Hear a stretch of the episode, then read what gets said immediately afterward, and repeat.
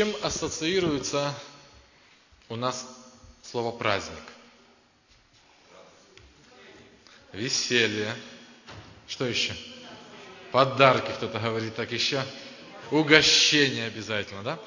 Застолье, да? Хорошо. А с чем у нас ассоциируется слово новогодний праздник? Елка, еще? Подарки, еще?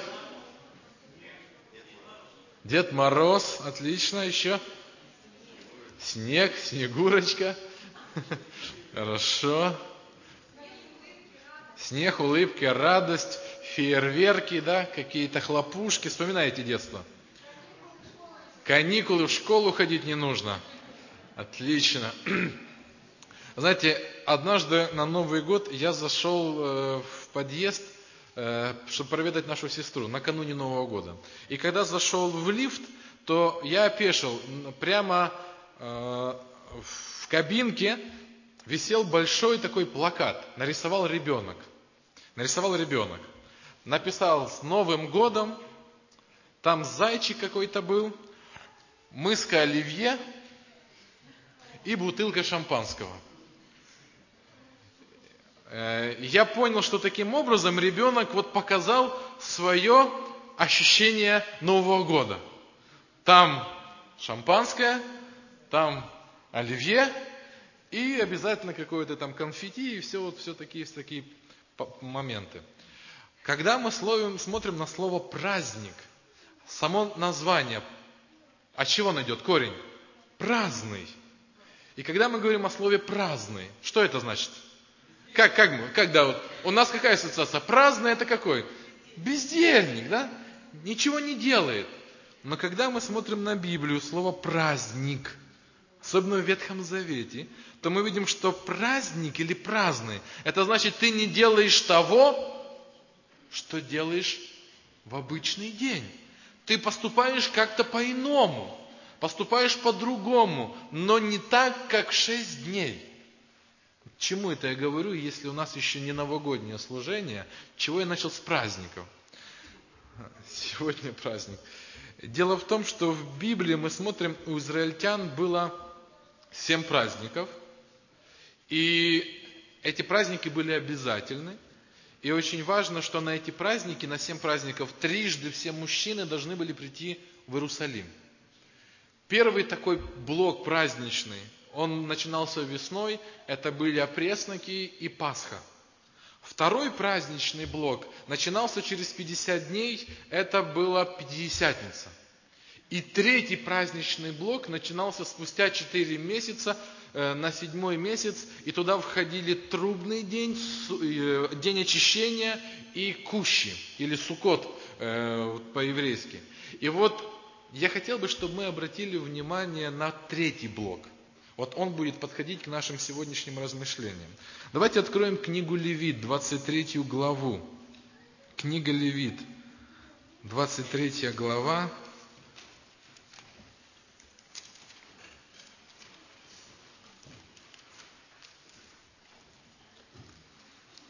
Это будет страница 132. Книга Левит, 23 глава и страница 132.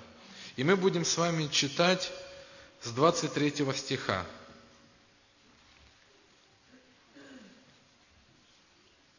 И сказал Господь Моисею, говоря, скажи сынам Израилевым в седьмой месяц, в первый день месяца да будет у вас покой. Праздник труп, священное собрание. Никакой работы не работайте и приносите жертву Господу. Интересно, что блок из трех праздников начинается в седьмой месяц, с первого дня начинается с праздника труп. Действительно, это был праздник. Выходили священники, два священника – Брали большие длинные серебряные трубы и в них трубили. Вот начинался так праздник. Но когда мы смотрим на эти праздники, мы видим, что у Бога они имеют огромное духовное значение. Интересно, что перед этим праздником четыре месяца у них не было никаких собраний.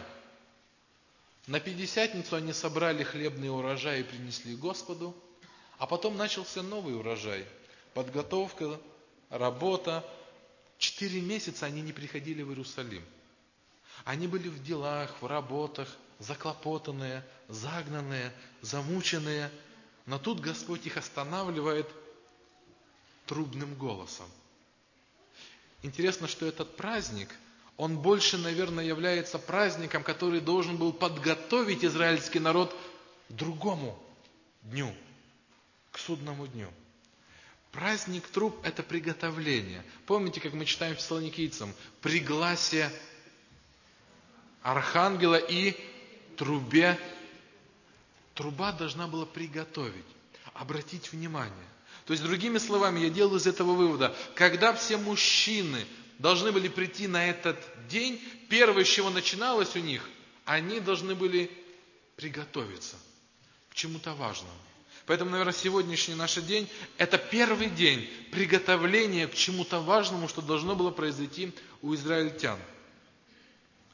Давайте будем читать дальше, что происходит. 26 стих.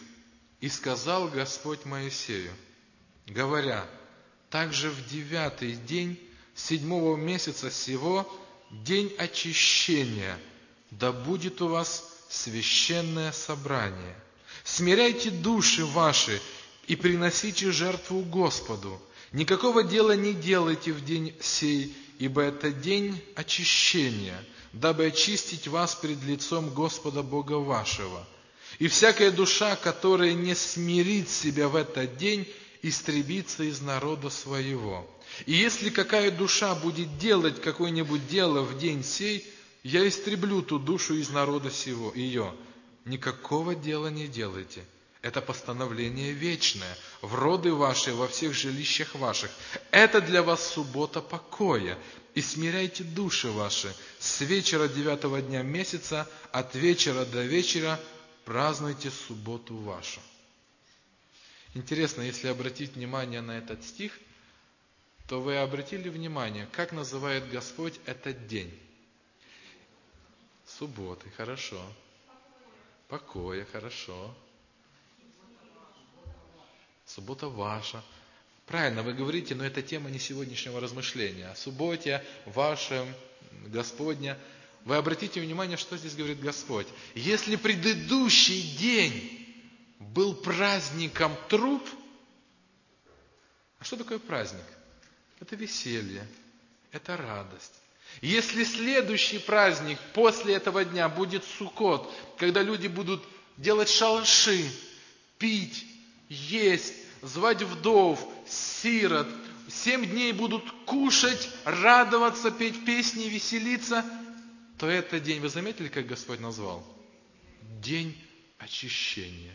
И точка. Вот праздник, а праздника нет. То есть праздник – но нет веселья. Праздник, где не улыбаются. Праздник, где нет конфетти. Какой-то особый день. И Бог даже не называет его праздником. Он говорит, этот день очищения. Если вы внимательно прочитаете этот отрывок, вы увидите, что встречаются два частых слова. Вы найдете, какие два частых слова встречаются об этом дне. Первое – это очищение – а второй день какое слово? Смирение. Молодцы. Смирение. Посмотрите внимательно, в этих двух часто встречающихся словах, которые характеризуют этот день, открыта важная мысль. Кто должен смиряться? Люди. Для чего? Чтобы очиститься. А кто очищает? Действие людей какое? Что люди должны делать? Скажите в этот день. Смиряться. А Бог что в этот день делает? Очищает тех, которые что? Смиряются. Интересно, когда начинаешь размышлять о смирении в этот день, то явно это уже не праздник. Скажите, в смирении уже нет беззаботности, веселья, Снегурочки и Деда Мороза. Нет в этот день смирения от того, что мы привыкли воспринимать со словом праздник. Чтобы лучше понять, что такое смирение, Давайте пойдем от противного. Что является противоположным смирению? Гордость. Аминь. Согласны с этим? Если Бог говорит своему народу, смиряйте души ваши, то получается, что происходило на протяжении года? Вы понимаете? Что еще может быть антонимом слова смирение? Высокомерие. Что еще может быть? Непослушание. Что еще будет? Самоуверенность может быть? Самомнение. Вы понимаете? И вот приходят люди, которые Божий народ, а Бог говорит, смиряйте души ваши. Почему говорит? Потому что, оказывается, за эти четыре месяца от Пятидесятницы до этого дня было много гордости, самоуверенности, самонадеянности, непослушания. И поэтому Бог говорит, я не могу вас принять. Я не могу вас очистить. Я не могу, чтобы вы стояли перед моим лицом, пока вы не чисты. Что такое очищение? Это значит, ты не чист. Посмотрите, израильтяне, они больше следили за какой нечистотой? Не прикоснуться к трупу мертвого, да? Не прикоснуться к женщине, которая кровотечением страдает, больного, у которого исходят какие-то выделения, да? Э, не прикоснуться к пище язычников. То есть все их нечистота сводилась к чему?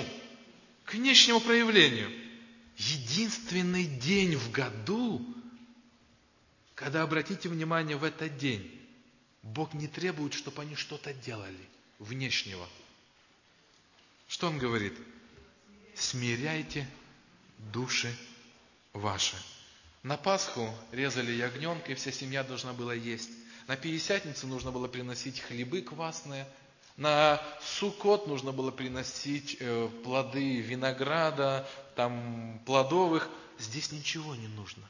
Здесь даже вы будете стоять в стороне, за вас будут делать священники все. Но в этот момент, чтобы вы не обращали внимания на все внешние проявления и за этим не спрятались, обратите внимание на самый главный момент в этот день. На что? Вот что я жду, он говорит. На сердце вашем. Интересно, когда начинаешь, чтобы понять еще раз жизнь без смирения – Давайте лучше поймем, что это жизнь без смирения. Почему Бог говорит своему народу, смиряйте души ваши. Потом будет только праздник. Потом будет веселье Нового года. Потому что Суккот это у них, Кущ это был праздник Нового года. Потом, а сейчас смирение должно быть. Вспомните Еву. В чем проявилось у нее несмирение? Скажите, банально. Просто взяла плод – и просто его съела. Но это было не смирение. Это было не смирение. Она не подчинилась воле Господа. Давайте возьмем Каина, которому Господь говорит, Каин, я вижу, что грех лежит где? У порога твоего. Я говорю тебе, Каин, будь осторожен, грех у порога, не наступи, не переступи его, остановись. Что делает Каин? Что такое отсутствие смирения? Пренебрежение словом. Пренебрежение предупреждением. Он не послушался Господа. Когда Иисус говорит Петру, Петр, говорю тебе, еще петух не пропоет, а ты трижды отречешься от меня. Что говорит Петр? Нет, Господи, нет, Господи, все предадут, но я... Видите, в чем гордость?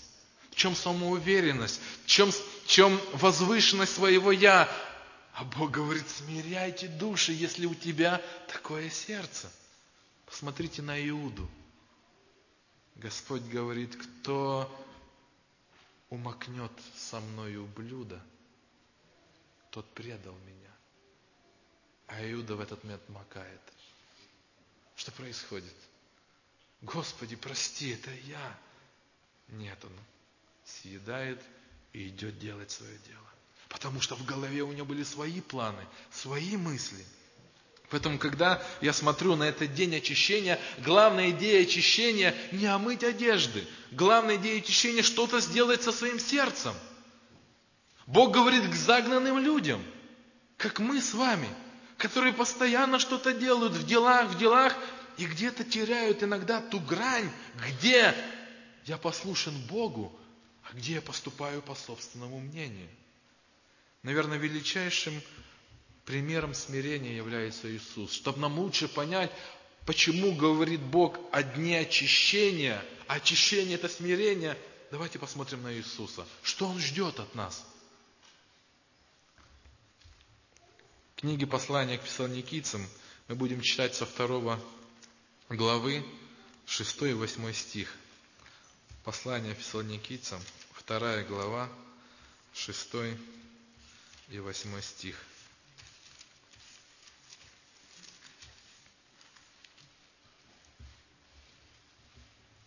Двести сороковая страница. Филиппийцам, да. Вторая глава, 6-8, 6 по 8. Он, будучи, 240 страниц, он, будучи образом Божьим, не почитал хищением быть равным Богу. Другими словами, Павел говорит, он Бог во всей полноте. И не было зазорно, когда он был равен Богу и говорил, что он равен Богу. Но смотрите, что дальше происходит. Но уничижил себя. Связывайте это все с днем очищения и судным днем. Но уничижил себя, себя самого, приняв образ раба, сделавшись подобным человеком и по виду став как человек. А теперь самый важный текст, смотрите. Смирил себя. Смиряйте души ваши. Смирил себя. И в чем же суть смирения? Скажите мне. Быв послушным даже до смерти. И смерти крестной. А чтобы нам лучше теперь понять этот отрывок – смирил себя, был послушен. Вспоминайте Гефсиманию. Иисус говорит, я не хочу пить эту чашу. Я не хочу ее.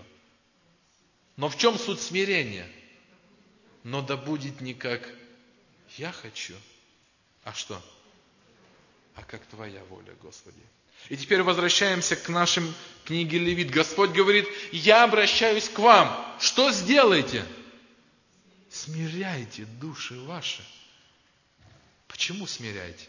В Евангелии от Иоанна в 15 главе, в 5 стихе, последняя часть стиха Иисус говорит, без меня не можете делать ничего. Если я вдруг на какое-то мгновение своей жизни осознал, что я что-то могу делать сам, автономно от Бога, самостоятельно решать, принимать какие-то решения, как-то поступать, то Господь говорит, смирять душу, потому что без меня не можете делать ничего. Если ты говоришь, что ты можешь сделать что-то без Бога, то тогда Люцифер начинает говорить в твоем сердце.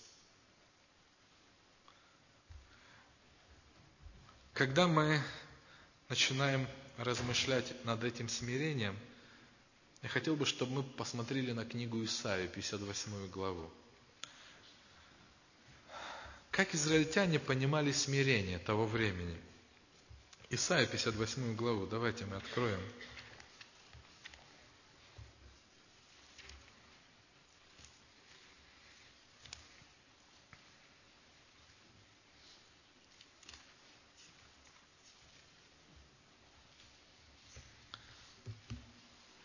Третий, третий стих. Исайя 58, 3. Посмотрите, как они говорят. Почему мы постимся, а ты не видишь? Смиряем души наши, свои, а ты что? Как они смиряли души? Что они делали? Как они вот эту фразу «смиряйте души» воспринимали? Этот день, понимаете, они не ели оливье в судный день. Что они в этот день ели? Да ничего не ели. Это был пост. Смиряйте выражения, смиряйте души ваши. Израильтяне воспринимали как день поста. Одевали в ретище. Не ели сладкого хлеба и не ели мяса. Они смиряли душу свою. Но посмотрите интересный парадокс. Посмотрите, как интересно говорит Господь. Прежде чем мы будем читать, ниже, давайте посмотрим, как Бог относится к тому, как смирялась душа. Первого стиха будем читать и второй. «Взывай громко, не удерживайся. Возвысь голос твой, подобно трубе, и укажи народу моему на беззаконие его, и дому Яковлю на грехи». Смотрите, народ смиряется, постится не ест, а Бог видит совершенно другую картину. Они каждый день ищут меня. Каждый день ищут меня. И хотят знать пути мои, как бы народ, поступающий праведно и не оставляющий законов Бога своего. Они вопрошают меня в судах правды, желают приближения к Богу. Скажите, хорошее желание? Да просто благословенное желание. Что они желают? Они желают приближения к Богу. У вас есть такие желания? Они желают приближения к Богу. Они желают, они ищут Бога. Они хотят знать Его пути. Но посмотрите, в чем трагедия. Вы заметили, как а, Господь называет свой народ? Как бы народ. Как бы ищут. Как бы пытаются смириться. Как, как бы пытаются, чтобы что-то произошло. Вы знаете, в чем трагедия? Что опять же, когда говорили о смирении души, они все внимание обратили на то, что не будут есть, оденутся во вретище, но не обратили внимания, что смирение души – это распятие сердца. Братья и сестры, у нас начинается молитвенная неделя.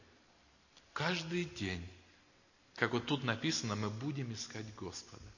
Каждый день мы будем приходить и молиться. Каждый день без перерывов.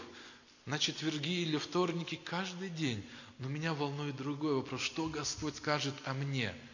Вот приходит как бы мой народ. Как бы ищут меня. Как быть, хотят быть с Господом, хотят каких-то изменений, хотят, чтобы было пробуждение, что-то началось, как бы хотят, и даже что-то делают, и даже жертвуют – но посмотрите, что главный момент говорит Господь. Но покажи им на главные причины. Грехи. А посмотрите дальше, что он говорит.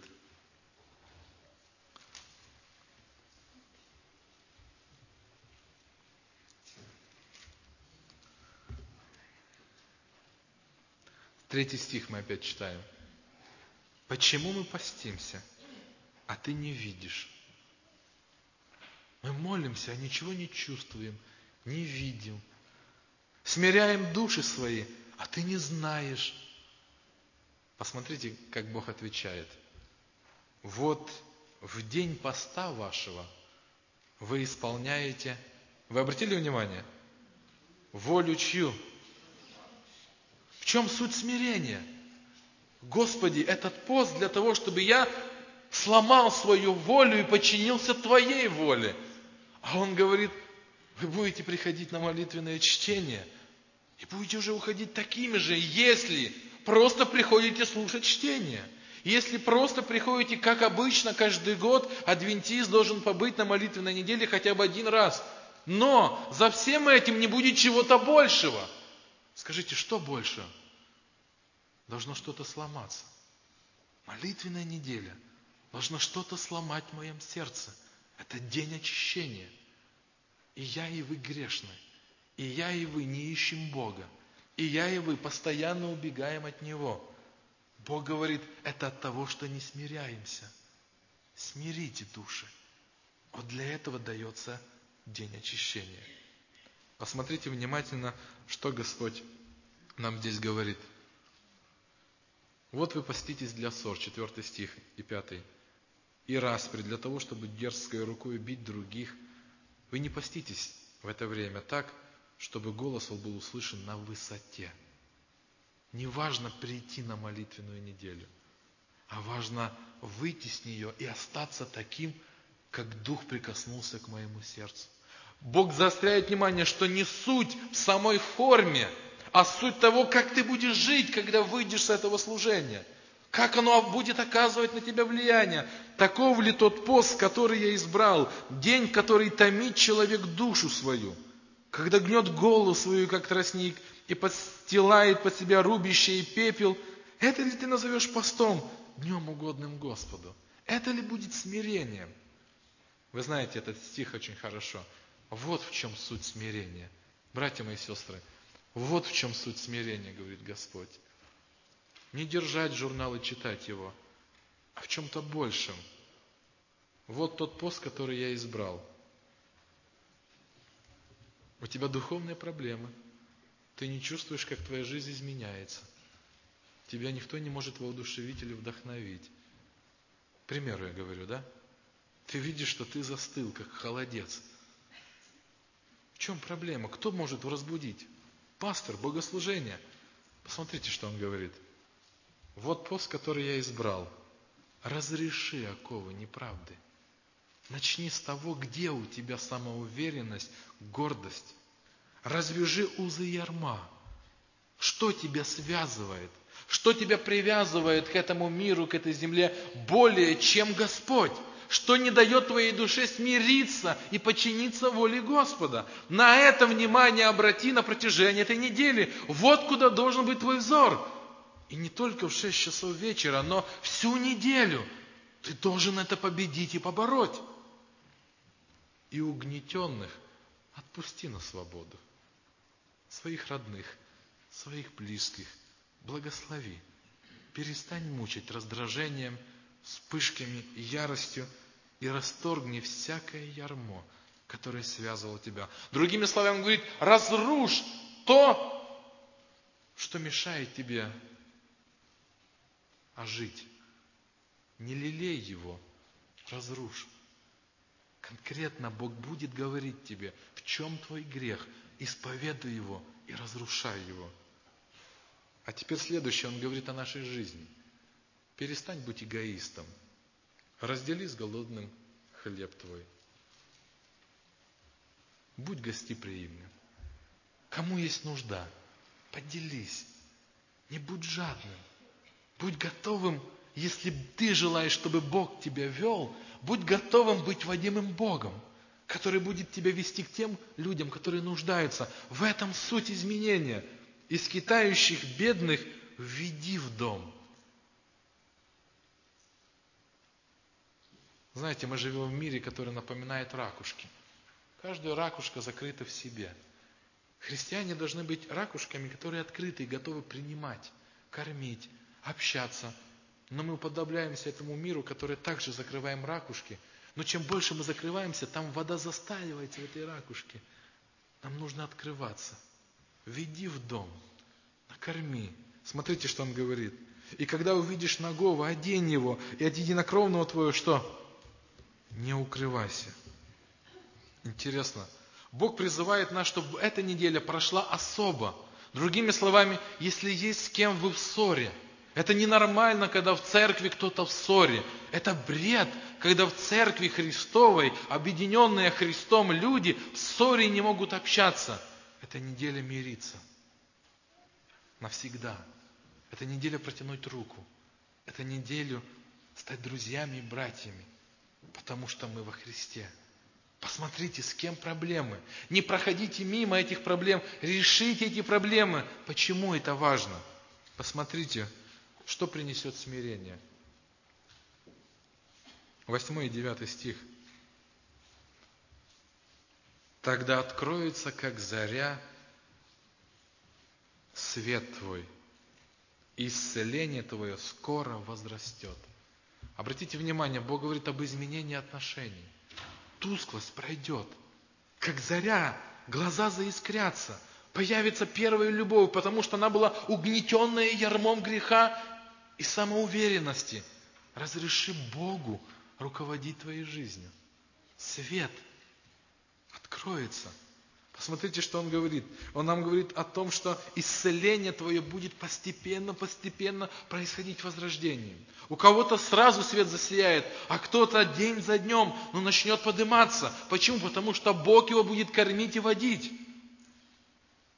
Правда твоя пойдет с тобой – А вы заметили, что следующее еще пойдет? И слава будет Господня сопровождать тебя. Вы знаете, для Израиля большой, самой большой трагедией это было. В видении Иезекииля мы читаем, когда в видении Иезекииль увидел храм. В храме священники, народ, молятся, приносят жертвы, празднуют праздники. А что Иезекииль видел, помните? На огненной колеснице что происходило? Скажите мне, вы тут еще? Что происходило там? Кто читал Библию? Что происходило на огненной колеснице? Слава Божья, что? Покидала храм. Покидала храм. А он говорит, слава будет сопровождать тебя. Вы никогда не сможете понять слова апостола Павла, который говорит в послании филиппийцам. Радуйтесь, всегда говорю, радуйтесь. Вы никогда не поймете этих слов, если слава Господня не пойдет с вами. Вы понимаете?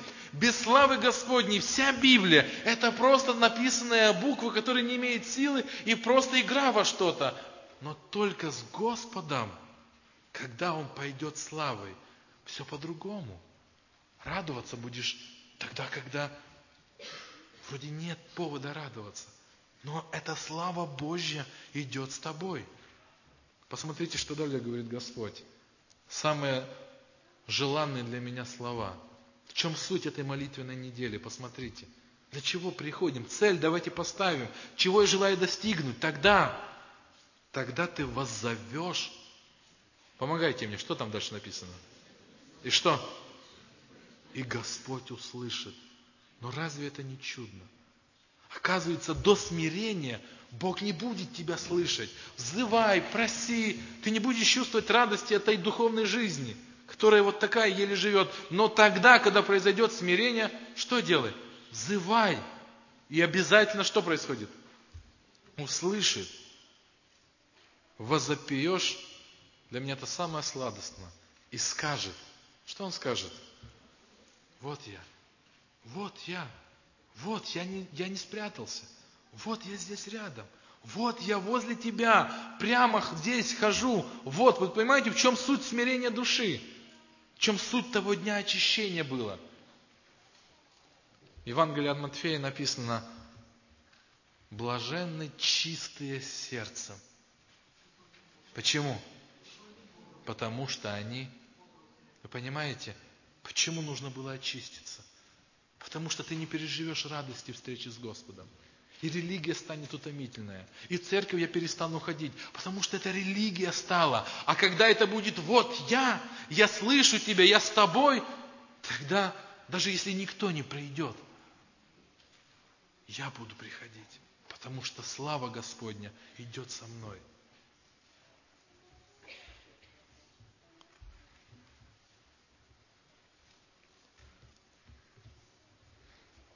У нас начинается особая неделя. Как я сказал ранее, мы решили не делать перерывов. Я думаю, в стремлении к духовной жизни, к очищению сердца, перерывов не стоит делать. Это не означает, что все обязаны приходить. Но кого побуждает сердце? Мы хотели, чтобы вы знали, в любой вечер этой недели церковь будет открыта, и здесь будет звучать Слово Божье. И суть даже не в том, что будет звучать Слово, а здесь вы можете прийти и молиться, чтобы смирить свою душу, искать пред Господом. Мы видим, что израильтяне, говоря о смирении, это был у них пост. Я хочу вам предложить, а вы сами смотрите. Удалите то, что в этот день, дни смирения, будут мешать вам соединиться с Господом. Возможно, на эти дни выключите телевизор, но хоть на эти дни – Смирите свое сердце, свое желание что-то посмотреть. Вот уберите светские программы, которые не говорят о Господе. Хотя бы на эту неделю. Испытайте Бога, проверьте Его. Изменится ли что-то, что когда вы будете это же время тратить на Господа, на поиски Его.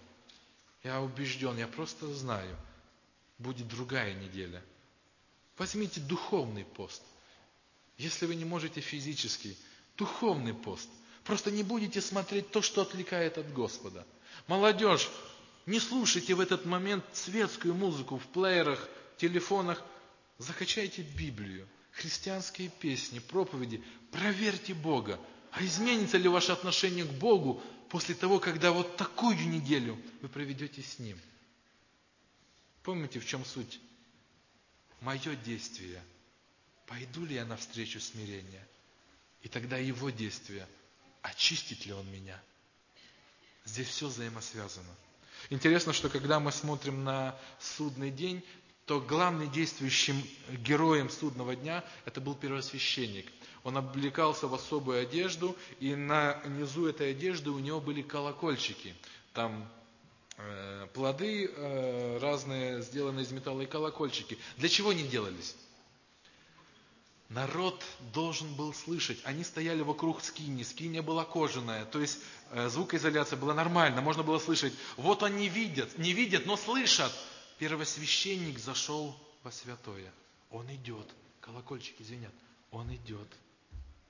Вот он здесь остановился. Сейчас Потом он открыл святое святых и зашел. Понимаете, почему тогда было важно? Помните, на Даве и Иуд, когда вошли с чуждым огнем, что произошло?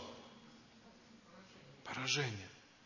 Если погибнет там первосвященник, кто очистит нас от грехов? Кто занесет мои грехи туда? А вот колокольчики зазвенели и пошли в обратный путь. Что это означает? Израиль с духом, наверное, радости, он жив. Грехи кто-то взял наши. Значит, мы какие? Очищенные. Мы принятые. Посмотрите, они не видели первосвященника, они его не видели. Они только слышали его не шаги. Звонки вот эти. Звоночки, мы можем эти звоночки сказать, это есть знамение. Что происходит в мире? Мы не видим Господа. Мы не видим, что происходит. Но мы слышим звонки. Тема этой недели – это признаки, знамения. Мы еще не видим Христа – но мы слышим звоночки. Кто-то начинает перепугиваться от того, что в Марокко, в Африке выпал снег. Кто-то начинает переживать от того, что, у, слушай, там в Италии, в Испании, где тепло снега по пояс или по колено.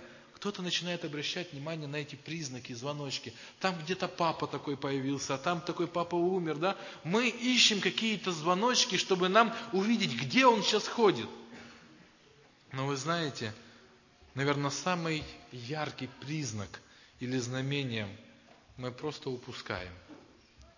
Когда я читаю Священное Писание, я вижу, что, наверное, самый великий признак скорого конца – это появление смиренного народа.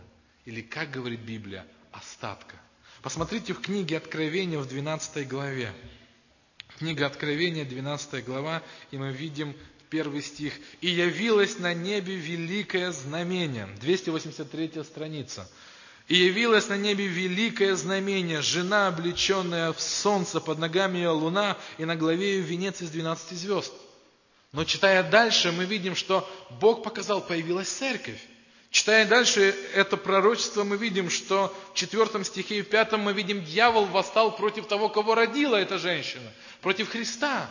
Но когда Христа он не смог победить, всю свою ярость, всю свою ненависть он обрушивает на церковь.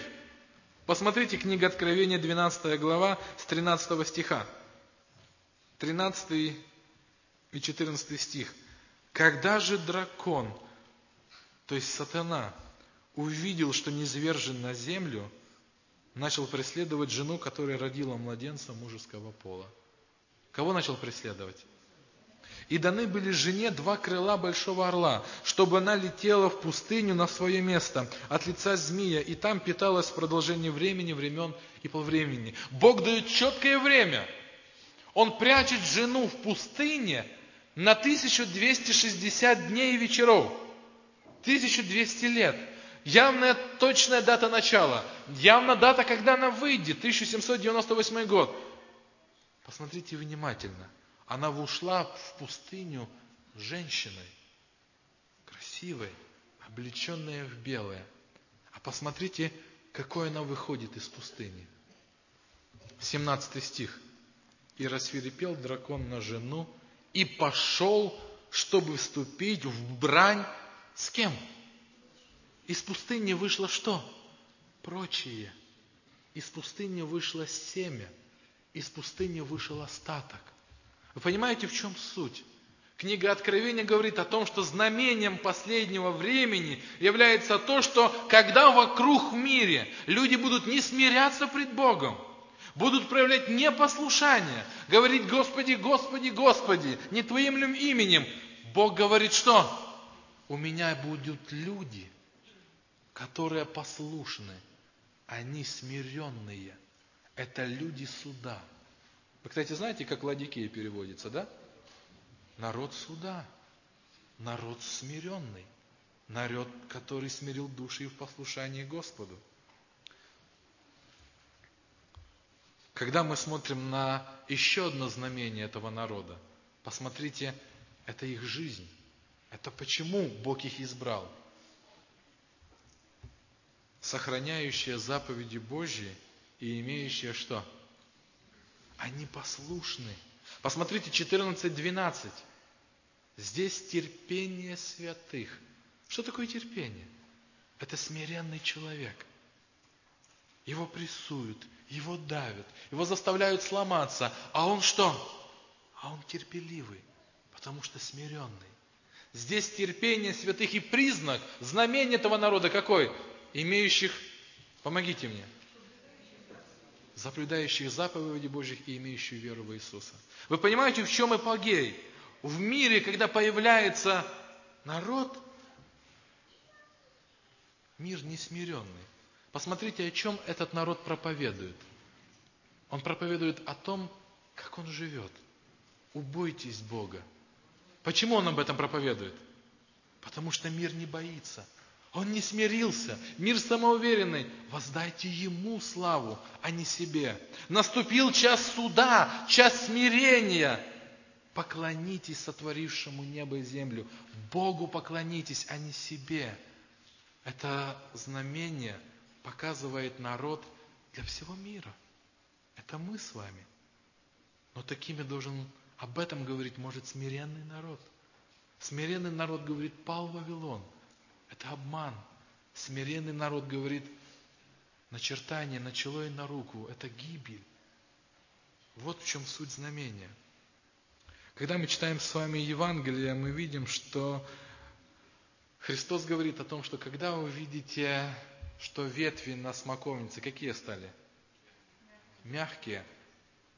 Что делаете? Знаете, что скоро будет лето. Вы знаете, когда мы смотрим на многие признаки, мы должны понимать, для чего даются эти признаки. Для одной цели. Помогите, какая цель? Приготовьтесь. Смирите свое сердце. Праздник Суккот или праздник Кущей – это образ Царствия Божьего. Но чтобы попасть в Царствие Божье, нужно пройти через судный день, через смирение сердца – Когда у нас сейчас все больше и больше появляется знамений, есть две крайности. Одна крайность – это искать знамения во всем, чем угодно. Прорвала труба где-то в соседнем доме. Это признак. Это уже конец тому дому, да? Или другая крайность – вообще не обращать внимания ни на что. Это еще не знамение. Еще мусульмане не обратились. Еще там еще кто-то. Это не знамение – мы должны с вами понимать, должна быть золотая середина. Не должно быть фанатичных крайностей и не должно быть равнодушного отношения. Мы должны быть ведомые Богом. Когда это произойдет? Когда смиренные люди, водимые Господом. В книге Откровения, 14 главе, об этих людях сказано. Это 4 стих. Это те, которые следуют за Агнцем, куда он не пойдет. Вот цель смирения. На завершение я хотел, чтобы мы открыли книгу Иеиля. Давайте откроем книгу Иеиля. Самое завершение, я вас уже домучаю.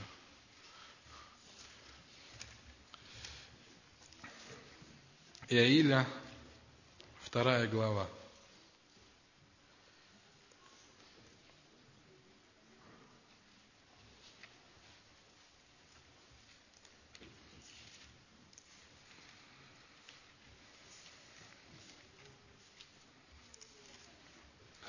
Вторая глава, и мы будем читать с 10 стиха.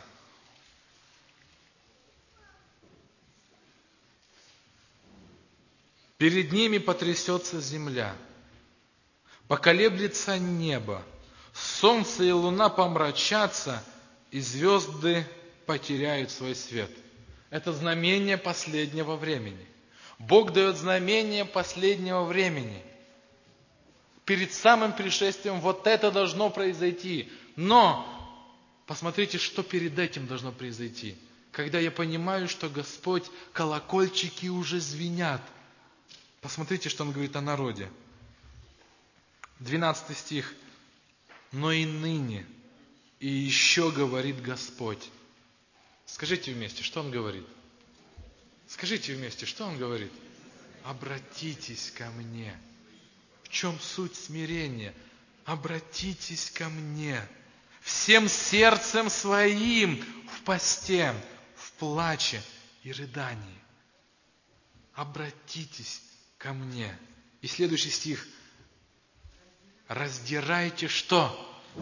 Сердца ваши, а не одежды ваши. И обратитесь к Господу Богу вашему, ибо Он благ и милосерд, и долготерпелив, и многомилостив, и сожалеет о бедствии. В этом суть молитвенной недели. Вот в этом вся суть. Господи, не просто читать. Я не хочу, чтобы просто читать. Мое сердце желает, чтобы что-то большее было. Пожелайте большего от этой недели. Пусть Бог обратится к вам, а вы обратитесь к Господу. Пусть сердце ваше раздерется от греха и оживится. Пусть оно из каменного станет плотяным. Это все может сделать Бог, если народ будет искать его в смирении. Помните Петра, который, когда понял, что сделал огромную гадость, упал пред Господом, там где-то у дерева. И что сделал? И рвал свое сердце. Горько заплакал.